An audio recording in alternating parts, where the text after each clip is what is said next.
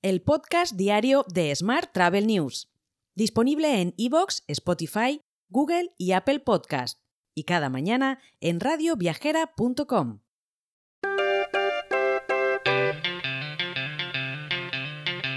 Saludos y bienvenidos un día más al podcast de Smart Travel News, nuestra edición número 1166, nada menos, del martes 25 de abril de 2023. Hoy es el Día Mundial del Paludismo, el Día Mundial de los Pingüinos, el Día Internacional del ADN y también el Día Internacional del Delegado. Vamos con la actualidad del día. Hacer una escapada en el puente de mayo de este año será un 25% más caro que el año pasado.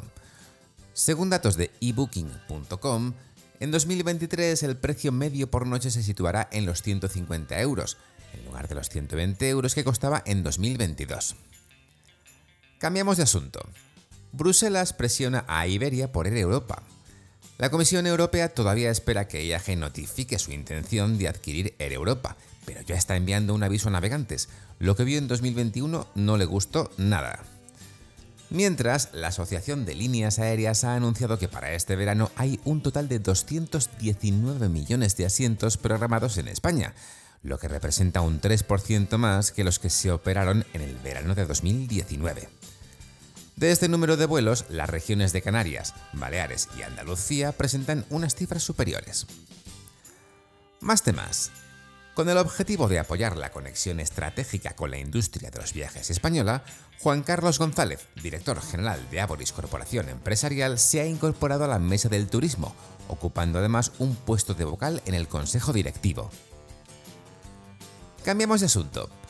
Benidorm ya ha alcanzado el 87% de reservas para el puente del 1 de mayo, por lo que anticipa un lleno técnico con las reservas de última hora. Mientras, el alcalde de Sevilla, Antonio Muñoz, ha cifrado el impacto económico de la Feria de Abril en algo más de 900 millones de euros, al tiempo que ha llamado la atención sobre la ocupación hotelera, que en la recta final de la semana de farolillos podría rondar el 90%. Más temas.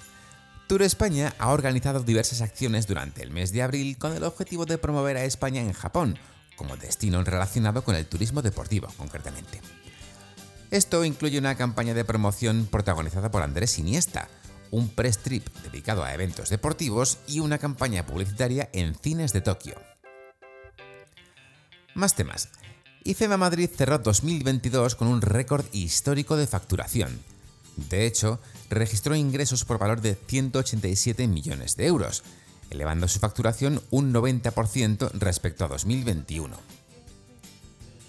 Hoy también te cuento que Bizway ha anunciado que se completa la integración directa con Irio, concretamente de todos los servicios de reserva y postventa de la compañía. Gracias a esta unión, sus usuarios podrán vincular sus reservas en Irio a la propia aplicación de Bizway.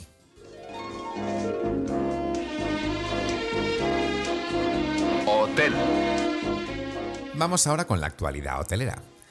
Las pernoctaciones en establecimientos hoteleros españoles durante el pasado mes de marzo superaron los 20,6 millones, esto supone un 17% más que el mismo mes del año anterior, según datos publicados ayer por el Instituto Nacional de Estadística, que además muestran cómo los hoteles facturaron 99,3 euros de media por habitación ocupada, un 11% más que el año anterior.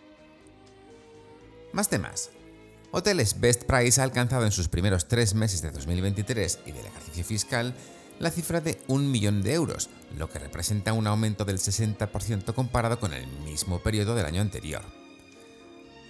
De esta forma, el EBITDA supera el 100% de incremento en su primer trimestre respecto a ese periodo del año anterior, y además el margen de beneficio operativo se sitúa en un 30%.